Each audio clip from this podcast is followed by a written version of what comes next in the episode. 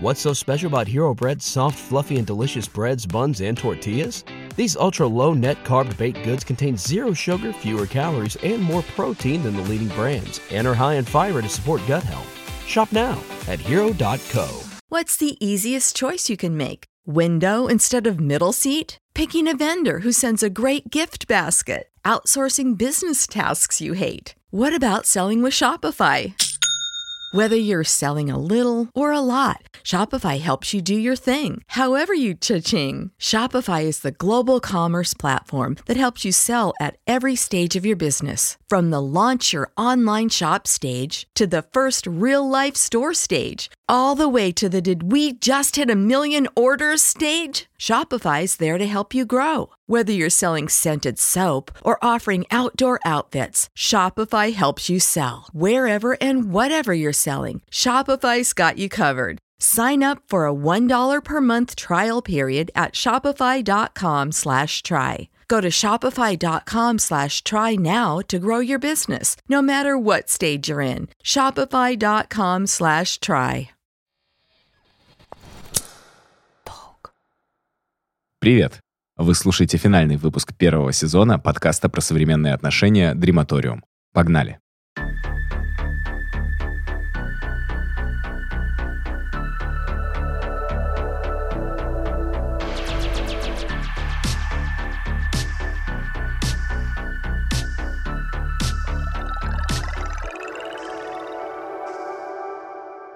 В прошлом эпизоде Толя и Гульнас обсуждали свои свидания с другими людьми и пришли к выводу, что этот опыт расширяет и углубляет их отношения.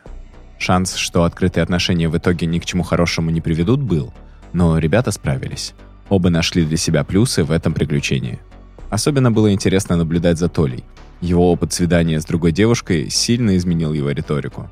Как будто он до конца понял, о чем все это время говорила Гульнас, когда предлагала не циклиться друг на друге. Но одно дело свидание однодневки, другое дело постоянный второй партнер. У Гульнас такой есть. Это Мирослав. У Толи такого опыта нет, но, может быть, сегодня он расскажет что-то такое, что снова нас удивит. Обещаю вам, точно расскажет. А сейчас Гульнас и Толя впервые за месяц встретились в Берлине. У них, наконец, есть возможность посмотреть друг на друга, потрогать друг друга и поделиться, глядя в глаза, впечатлениями от прошедшего месяца. Мне было интересно, насколько у нас получится не отдаляться. Хочу тебе сказать за это спасибо, за то, что ты, находясь в другой стране, с какими-то своими планами, с какими-то своими проблемами и, грубо говоря, там логически и вполне легитимно могла бы сказать, что давай будем общаться так же, как и общались через месяц, потому что у меня там много всего и не находится время в календаре. Ну, то есть мне было бы это неприятно, конечно, но... Ну, в смысле, что это из-за другого романтического контекста? Из другого партнера? Ну, в том числе. Но ты поехала к другому партнеру на день рождения в другую страну, жила там, э, ну, с ним в одной квартире, и как будто бы это... Не самая типичная ситуация. Я думал, будет намного сложнее. А что было сложно? Или все было идеально, гладко, и ничего сложного не было? Сложно было видеть твои фотки и видео, как ты по какому-то дому ходишь голая, и я такой, бля, ну, типа, я не чувствую ревности, по крайней мере, вот в этой какой-то ситуации. Я скорее такой, блин, очень грустно, что как бы она ходит голая не по моему дому, и не мы сейчас как бы вместе ходим где-то голые, а как бы вот есть там это фото, видео, где ты ходишь счастливая, фотографируешься, селфи, кружочки из бассейна присылаешь, но я чувствую это ну, как бы физическое расстояние и такую досаду немножко, что как бы эти приколы твои, они не при мне происходят, вот. Угу. Скажи мне год назад кто-то, что я буду в таких отношениях, где мой партнер может уехать к другому своему партнеру на день рождения в другую страну и жить там вместе и голый ходить по дому, я бы сказал ебануться. ну, в смысле, я бы не поверил, что я на такое подпишусь. потому что сферически в вакууме ситуация вызывает дискомфорт. И я так подумал, что, наверное, такой формат отношений, вот то, что мы говорим про дрематориум, как бы краш, дрематориум, вайп, он допускает это, но я не представляю, чтобы в такую сторону могли повернуться какие-нибудь мои прошлые отношения. Это все равно довольно сильная проверка формата и готовности к каким-то не эксклюзивным отношениям. Ну, потому что все равно это так или иначе стресс, потому что это что-то непонятное и что-то новое. И я все равно благодарен нам, что как-то это как будто вообще без ущерба получилось. У меня было такое опасение, что вот сейчас я уехала, и как бы ситуация, с одной стороны, такая, которая проверка формата. Ну, то есть, как мы на самом деле вот здесь будем себя чувствовать и вести не в теории, а на практике.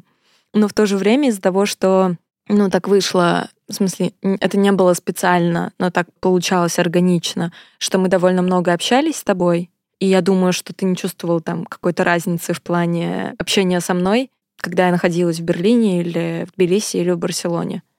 И у меня был загон, что, блин, это все не по-настоящему, как бы я такая, блин, а что если вот мы сейчас выбьем в камне вот этот формат, ну, то есть, что он у нас зафиксируется, мы его отольем просто из, не знаю, бетона, и что дальше будет сложно что-то менять. А в какую сторону?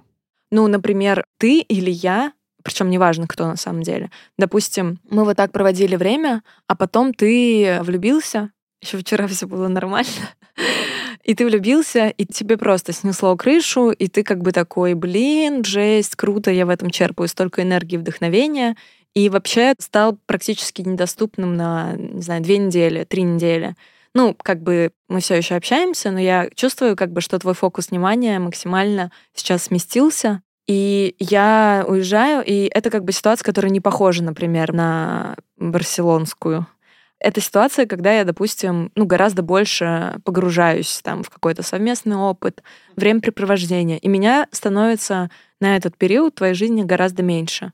И сравнивая это вот с последним опытом, не будет ли такого ощущения, что, наверное, какая-то проблема, потому что вот тогда была такая же аналогичная ситуация, но мы общались очень много, а вот сейчас она там тоже так же уехала, но мы общаемся очень мало. Ну, то есть что-то изменилось, как бы формат поменялся.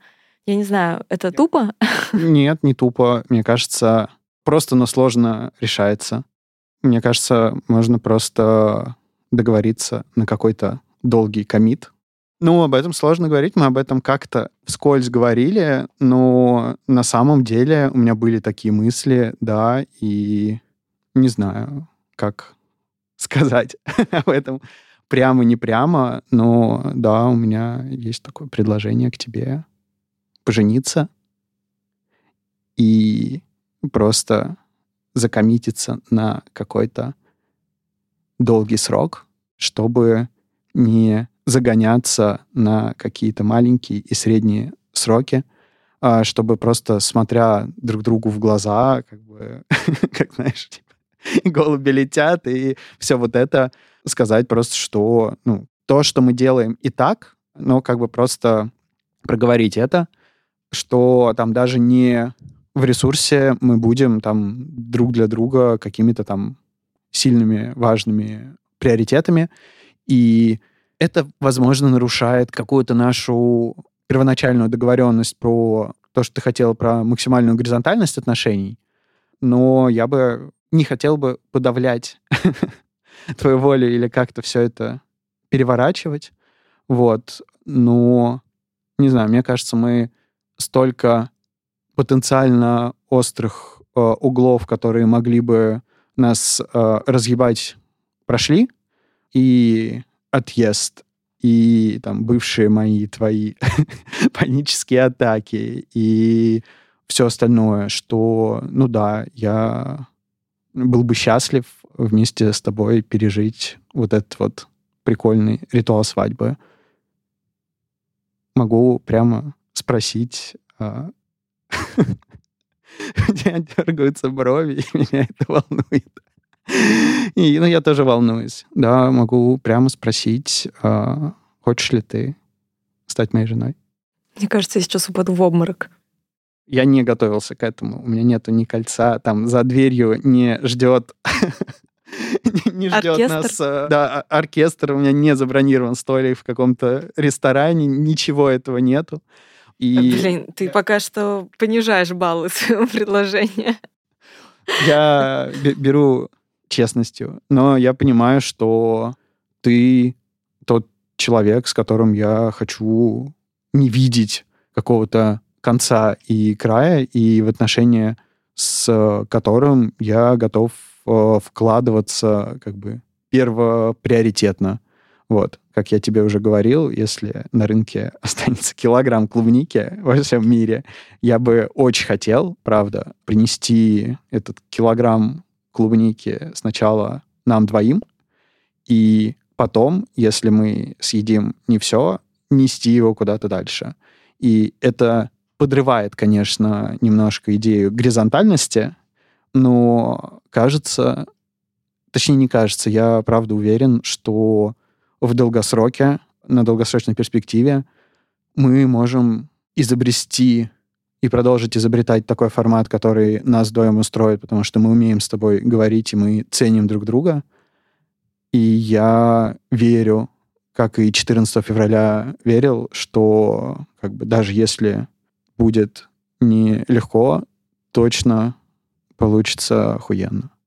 Пока мой мозг панически пытается придумать э, как можно больше шуток, чтобы переварить. Шути. Ну, в смысле, я просто пытаюсь понять, ты серьезно сейчас говоришь? Ну, абсолютно серьезно. Я не знаю, ну, типа, я не понимаю, как... Ну, то есть у меня нету видения, как это, типа... В какой-то момент у меня закончится шенгенская виза, а ты будешь в Германии, в Россию мы поехать не можем. Как это организовать так, чтобы было удобно и чтобы не охуеть еще сильнее, ну, типа вот в этом транслокальном мире, у меня понимания нету. Но у меня есть э, как бы мое желание, вот то, что я говорил, просто предложить тебе руку, чтобы идти вместе или ногу. Я тебя ногой могу дотянуться. чтобы идти под руку вместе. В моей голове это не разрушает не эксклюзивность э, какую-то романтическую, сексуальную и все такое. Это скорее про приоритизацию в разрезе миллиарда лет. Я ловлю себя иногда на том, это касается вообще всех отношений, что я чуть что готова психануть и такая, ну, не получилось, я пыталась, все, всем пока, до свидания, расходимся, о боже, отношения, какой-то отстой. Понимаешь, да, про Мгм. что я говорю? Да. И я даже тебе говорила о том, что меня нервирует, что у тебя нет обратного билета. Не потому, что я хочу, чтобы ты уехал, а просто потому, что ну, я очень боюсь, что в какой-то момент я не смогу просто тебе сказать, что, блин, ну, мне нужно пространство, например, понимаешь? Да. У меня столько вопросов. А зачем? Зачем это все? Зачем свадьба?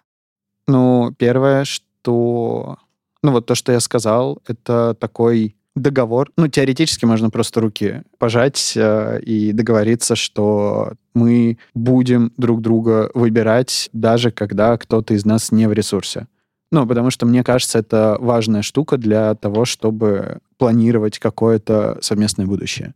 Формат наших текущих отношений, он пролонгируется каждую секунду на следующую секунду. И это классно. И выбирать друг друга, ну, это правда выбор. То есть можно выбирать, сколько людей в мире мы выбираем друг друга. А как бы при изменении вот этого статуса, коммитмента, это скорее, ну, меняется дефолтное состояние, что я выбираю тебя, и я с тобой. В горе и в радости? Ну, типа. Ну, как бы это звучит Нет, то, что ты сейчас говоришь, как раз-таки звучит для меня понятно. Да. Ну, типа, в горе и в радости просто звучит как, типа, стереотипичная, как бы, свадебная клятва. Мне кажется, она довольно мудрая. Она мудрая. Ну, типа, очень не хочется скатываться в... Ну, вот, мы, типа, сделаем свадьбу и еще каравай с солью съедим. Ну, типа, не иронично и не исследовательски. Я просто, ну, для себя понимаю, что у меня есть желание, и я готов взять ответственность за это желание, идти в это будущее вместе с тобой. Вот. Ну и да, закоммититься в здоровье и в нездоровье, в боли, в горе и в радости, выбирать тебя.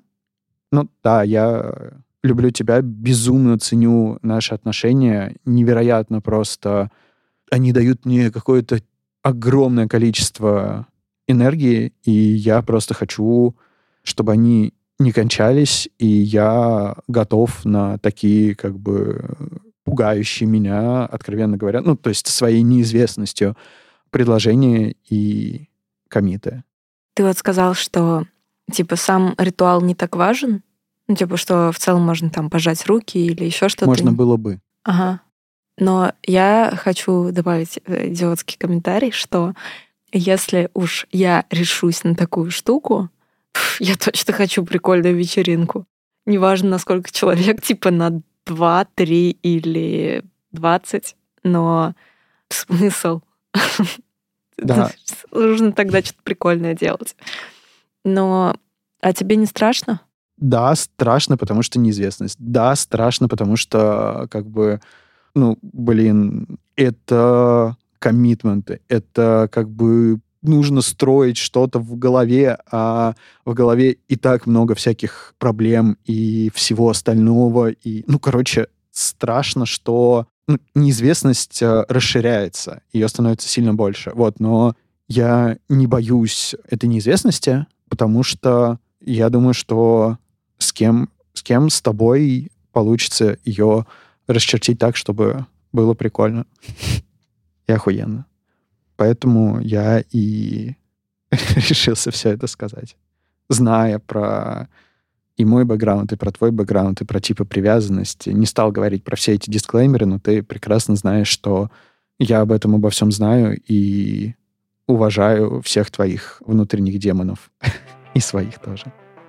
Мне страшно, но я не боюсь. Ну вот и обещанный сюрприз от Анатолия. Может быть, кто-то из вас догадывался, к чему идет дело, но для Гульнас это, кажется, стало полной неожиданностью. Когда я услышал запись их разговора, сразу захотелось сломать четвертую стену и поговорить с ребятами напрямую. Спустя пару недель мы так и сделали. И вот наш созвон.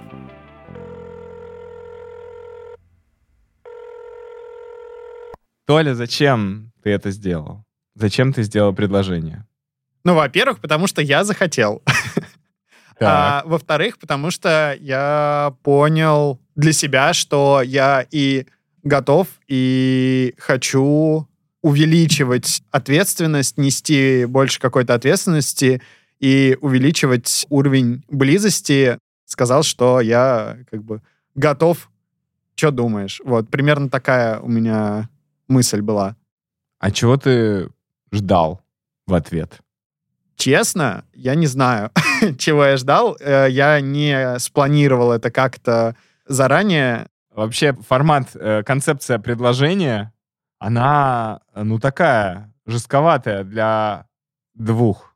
Все-таки, ну, как бы, типа, если ты закрываешь человека в студии и задаешь ему этот вопрос, ты не даешь ему, что ли, выбора? Ну, как, знаешь, на концерте, когда концерт Бейонсе, и мужчина выводит девушку на сцену и делает ей предложение, и в этот момент что она может сказать? У меня не было в планах как бы запереть Гульнас в комнате и сделать предложение. Это пришлось к слову, я об этом думал.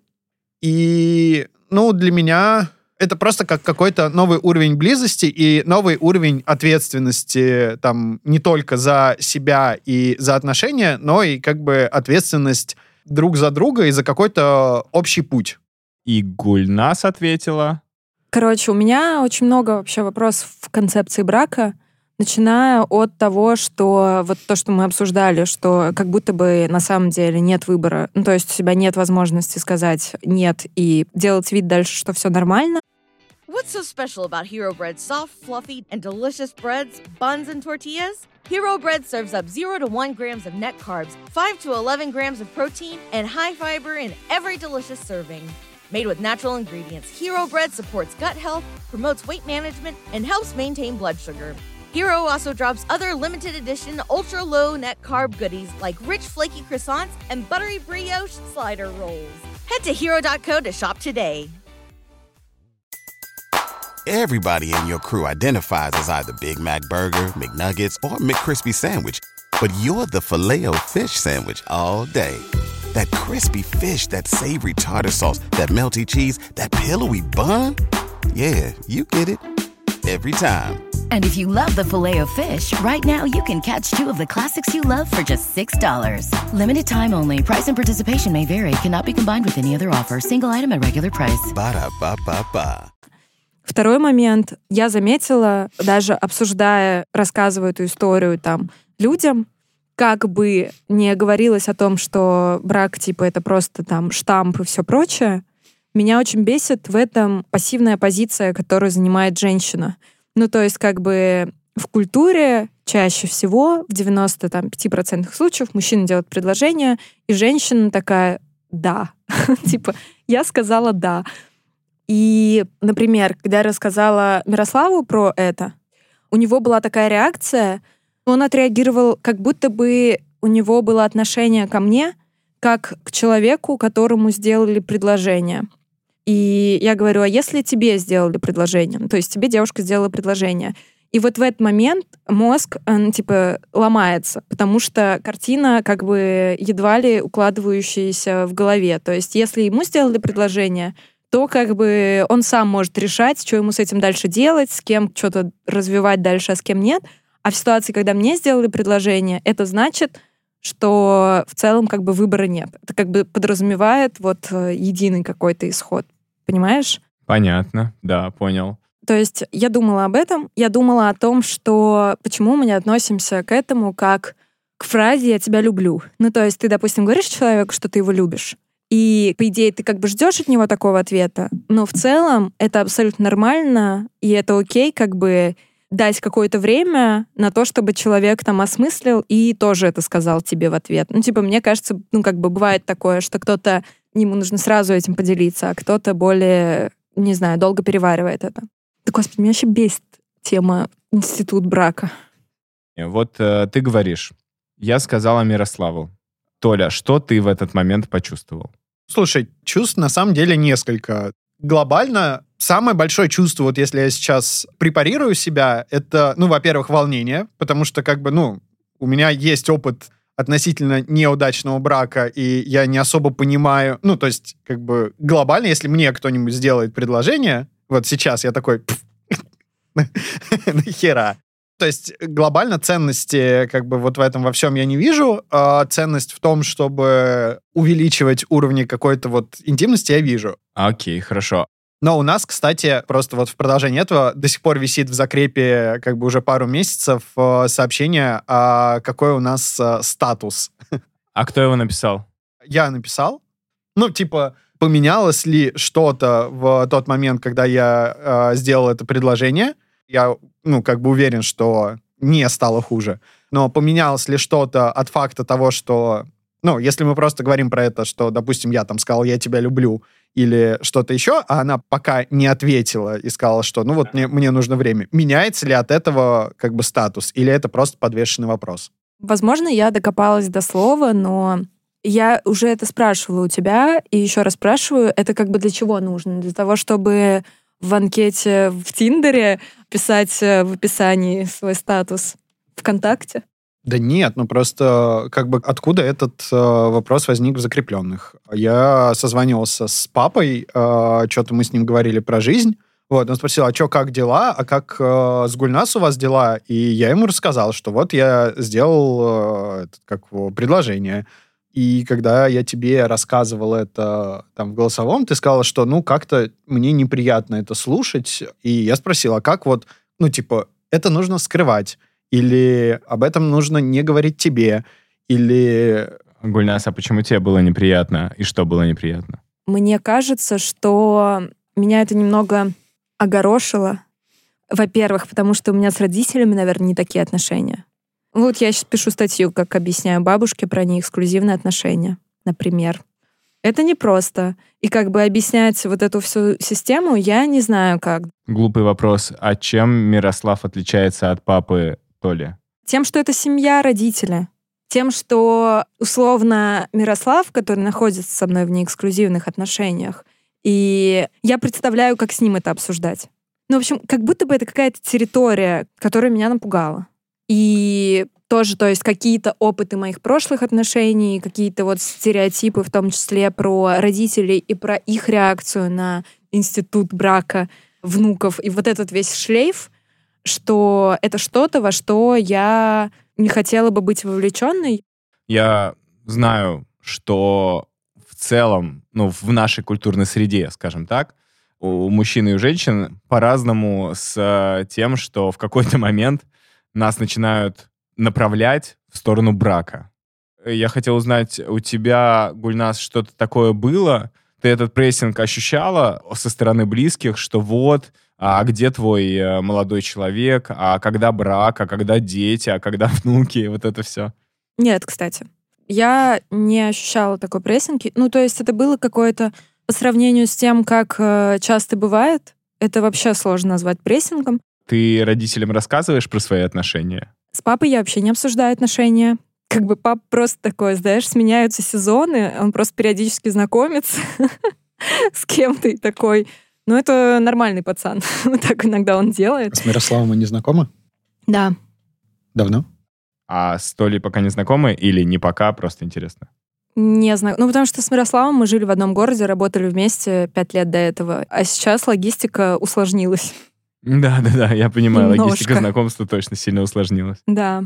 Хорошо. А с мамой обсуждала? Но я почему это спрашиваю? Ты сама говоришь о том, что ты сейчас пишешь статью о том, как э, бабушке объясняешь про свои неэксклюзивные отношения. И в целом, мне кажется, для нашей достаточно традиционной реальности, в которой мы там выросли, это, ну, что-то удивительное для наших родственников близких. Вот поэтому спрашиваю. Я думаю, что, ну, вообще как будто есть такая тенденция, что действительно с каждым годом у них все понижается и понижается планка.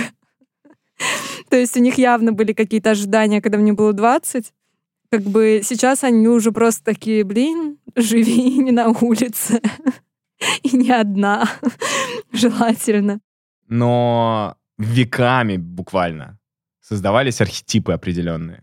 И условный архетип женщины, у которой много партнеров, но это типа не приветствуется обществом, окей?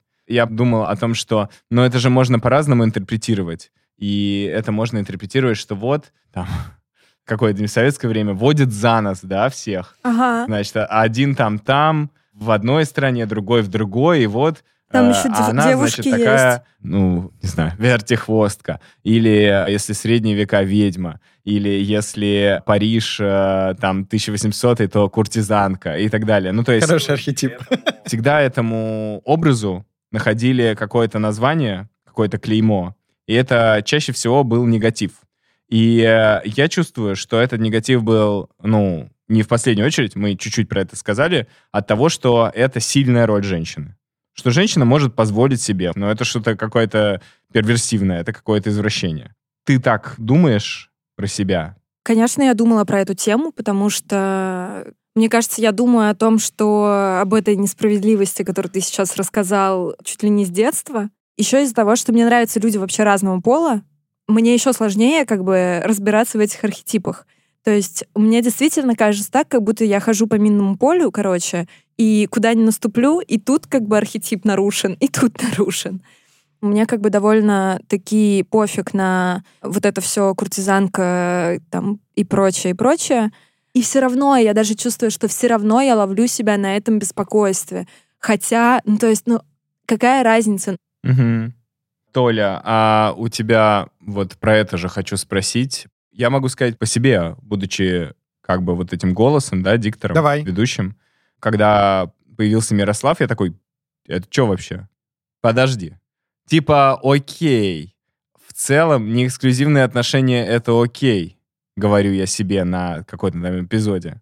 И типа, я понимаю, ну, у меня свое ощущение тоже свободы. Но тут появляется какой-то чел, и, ну, мне становится сложно. Ну, типа, я начинаю примерять ситуацию на себя, думаю, а как я, а как что? И вот этот вот архетип э, условно слабого мужчины, который почему-то позволяет женщине быть с кем-то еще, опять же, плохое слово позволяет, оно сразу нам говорит, что это значит все.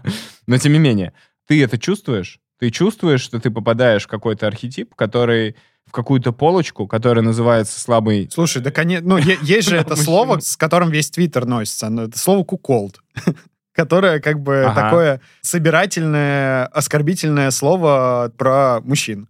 Вот, как будто оно уже утратило так. изначальную... Да, а если женщина в такой позиции, то она мудрая.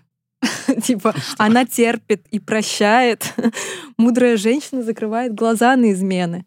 Но при этом я не чувствую себя слабым. Ты согласился на эти, ну, не эксклюзивные отношения, и может показаться, что ты себя ставишь в неравную позицию. И в случае, когда каждый эпизод вы проговариваете про некую, ну, вот э, то, что вы на равных, как бы то, что хочешь ты, то, что хочет Гульнас, вы это обсуждаете, вы на равных это обсуждаете. Угу. Но при этом ощущение, что ты не, не пользуешься этими неэксклюзивными отношениями, э, не пользуешься этой конструкцией, и получаются какие-то неравные отношения. Нет? ты как спикер, вероятно, видишь это так. А, я не особо это чувствую. Ну, то есть понятно, что у меня сейчас нету второго постоянного партнера. Ну, как бы у меня, если честно, нету потребности ну, то есть я не понимаю, откуда мне взять э, там силы, условно, и эмоции, даже если я там захочу, чтобы хендлить двух человек и работу. Ну, как бы еще какие-нибудь хобби. И еще там, не знаю, завтракать не забывать по умолчанию вообще мне не особо нравится идея супер там не иерархичной, не моногамии.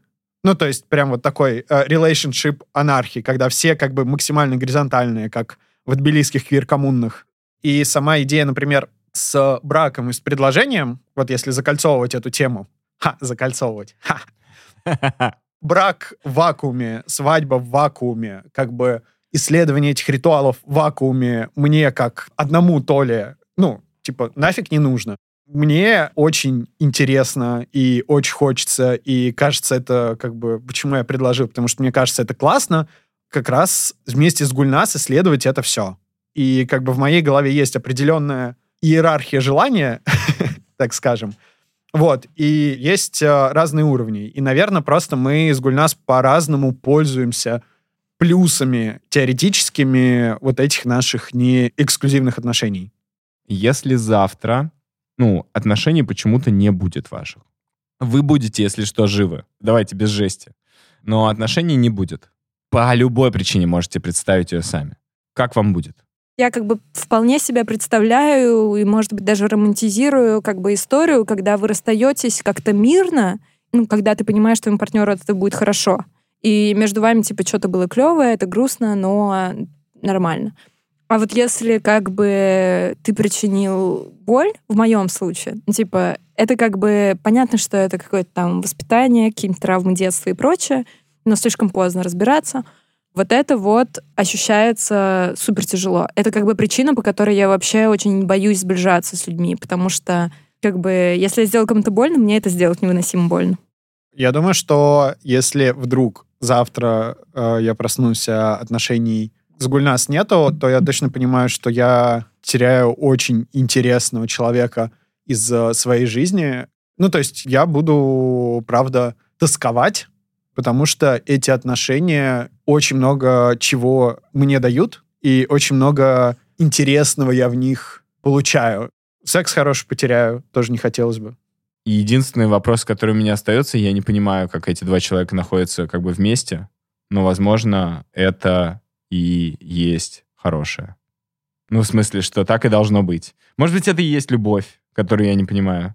Когда люди, которые вообще разные, вместе.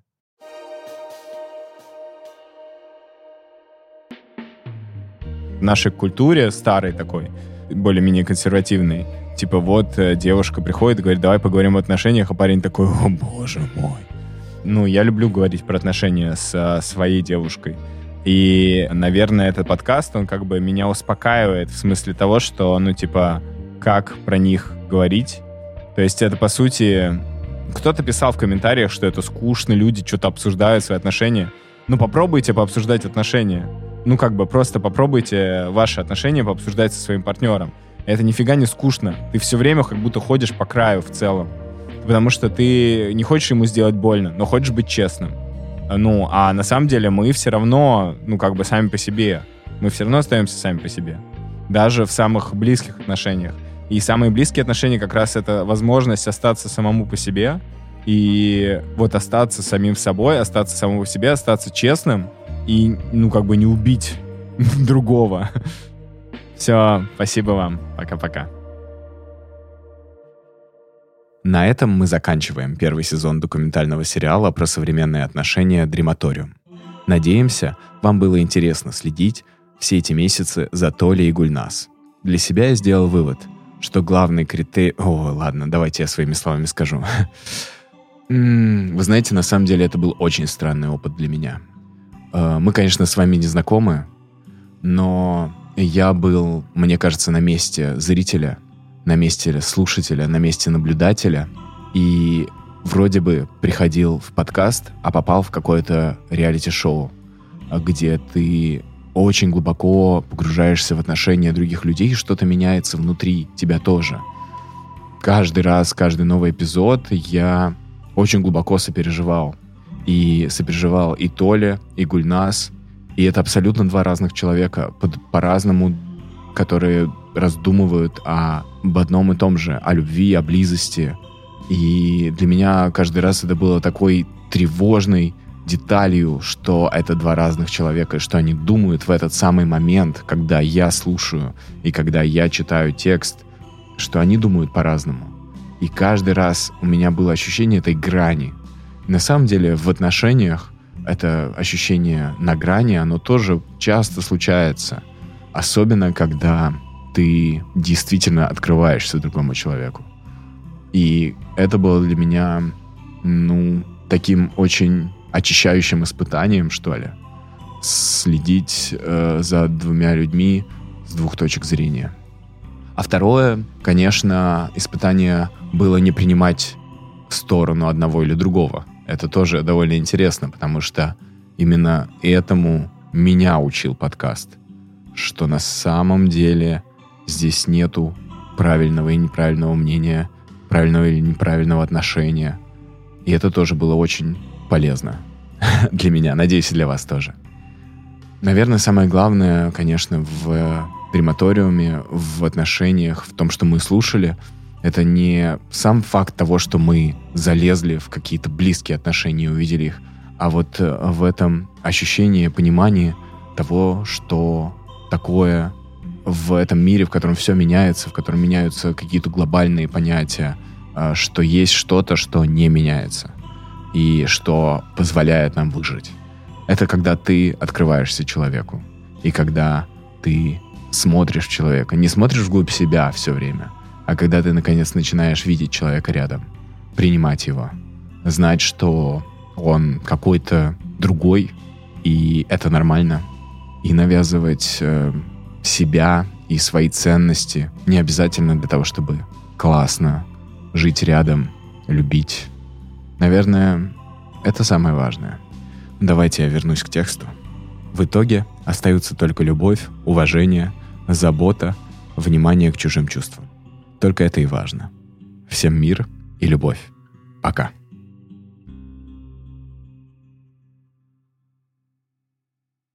What's so special about Hero Bread's soft, fluffy, and delicious breads, buns, and tortillas? These ultra low net carb baked goods contain zero sugar, fewer calories, and more protein than the leading brands, and are high in fiber to support gut health. Shop now at hero.co.